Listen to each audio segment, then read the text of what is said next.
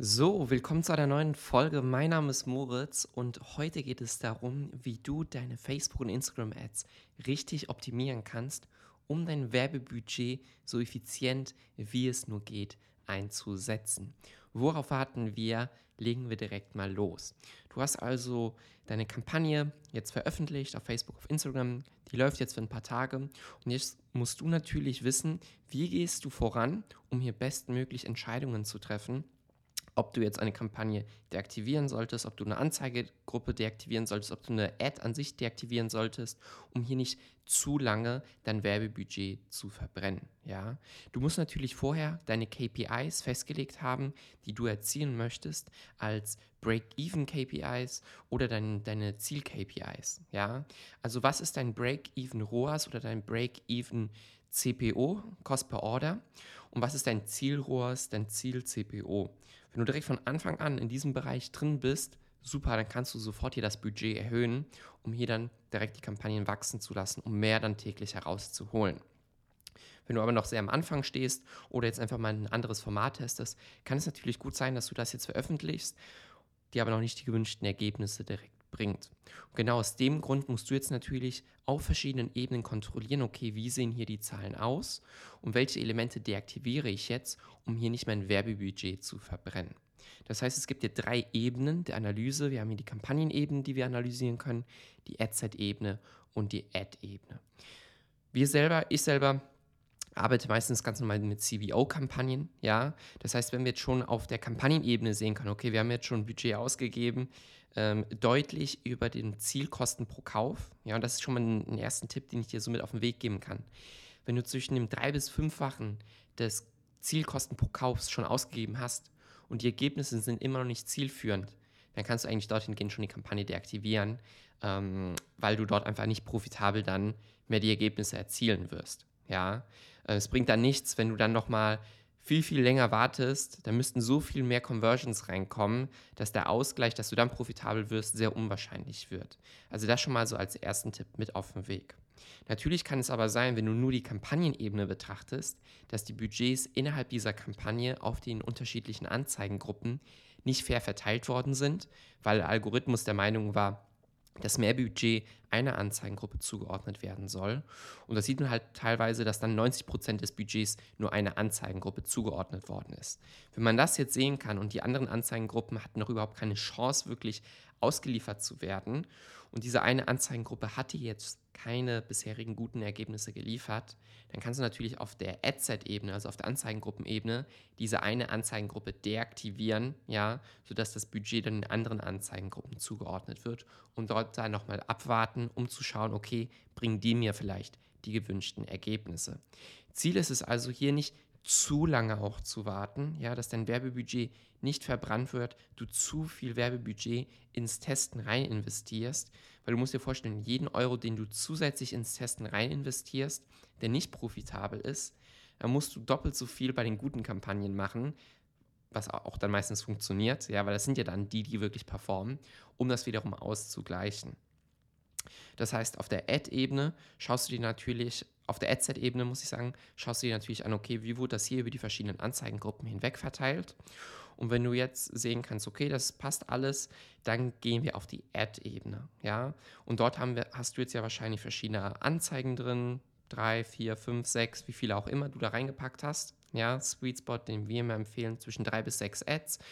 Ähm, und in der Hinsicht, in der Hinsicht schaust du dann natürlich dir an, okay, was sind jetzt hier die Zahlen zu dieser Ad oder der unterschiedlichen Ads und was sind die Best Performer? Also als erstes natürlich wieder die Budgetverteilung, wurde alles nur auf eine Ad verschoben, weil Facebook der Algorithmus hier Signale gesehen hat, dass diese Ad anscheinend am besten performen wird. Wenn das der Fall ist, kannst du noch überhaupt nicht darüber entscheiden, ob die anderen Ads jetzt wirklich nicht performt haben und müsstest dementsprechend, wenn das Budget nur auf eine Ad zugeordnet worden ist, und die Ergebnisse nicht gut waren, diese Ad deaktivieren und dann noch den anderen Ads eine Chance geben. Das schon mal so als Tipp. Dann musst du dir natürlich anschauen, okay, ähm, haben die Ads auch wirklich genug Reichweite und genug Impressionen erzielt. Ja, also wenn jetzt eine Ad hier 50 Impressionen erzielt hat, äh, dann kannst du noch rein gar nichts sagen. Es sollten schon hier mehrere, mehrere tausend Impressionen vorhanden sein, damit man überhaupt eine Richtung sagen kann, okay, wie ist jetzt hier die Click-Through-Rate, wie sind jetzt hier die Metriken.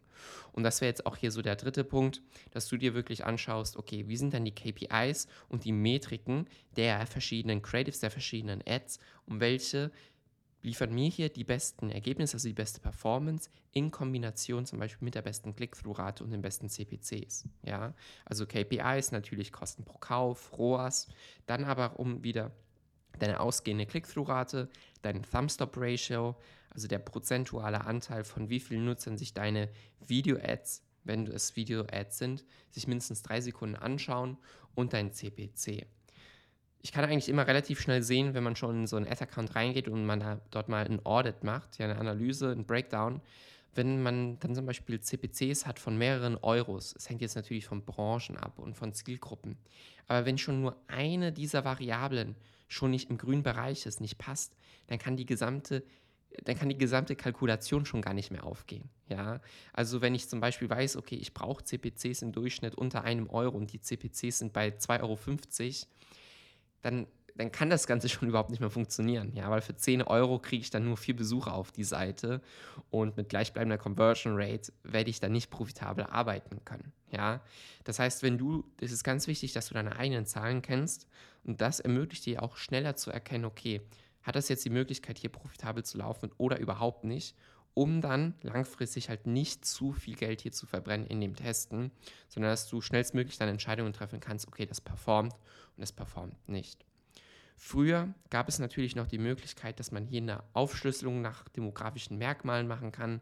Man konnte also genau sehen, gute alte Zeiten, wie war die Performance in verschiedenen Altersgruppen, wie war die Performance auf dem äh, Geschlecht, auf Standorten und so weiter und so weiter. Jetzt kannst du natürlich nur noch sehen, wie viel wurde über diese verschiedenen Segmente jeweils ausgegeben, aber du kannst dir die Metriken anzeigen lassen. Ja? Also schau dir mal an, wenn du wie die meisten die, das Ausspielen der Ads auf allen Platzierungen aktiviert hast, ja, dann guck dir mal im Breakdown an, wie wurde das Budget dort über die verschiedenen Platzierungen hinweg ausgegeben und wie unterscheiden sich dort dann auch die CPCs, die ausgehende Click-Through-Rate, ja. Ähm, vielleicht macht es dann mehr Sinn, sich mal auf eine spezielle Platzierung als Test nur zu fokussieren, hat in der Vergangenheit bei uns auch ganz gut funktioniert. Das Wichtigste aber ist, dass wenn du eine neue Kampagne testest und ich hoffe, deine, deine Kapazität und deine Ressourcen beim Testen fokussieren sich zum größten Teil auf die Creatives und weniger jetzt auf den technischen Kampagnen-Setup. Ja, das ist mir ganz wichtig. Ähm, dass du hier versuchst, bei jedem Test wirklich Schlüssel äh, mitzunehmen, Learnings, Insights mitzunehmen. Okay, welches Creative, welches neues Format, welcher neue Marketing-Angle hat jetzt am besten funktioniert? Wo ist die ausgehende Click-Through-Rate am höchsten? Wo ist die Performance in Relation damit am höchsten, sodass du dieses Wissen, was du jetzt als Test ausgegeben hast, mitnehmen kannst, sodass du im nächsten Test wiederum dein Budget effizienter einsetzen kannst. Das war's schon hier mit dieser kurzen Folge, wie du deine Facebook- und Instagram-Ads richtig optimieren kannst. Ich hoffe, es hat dir gefallen und wir hören uns schon in der nächsten. Bis dahin und ciao, ciao.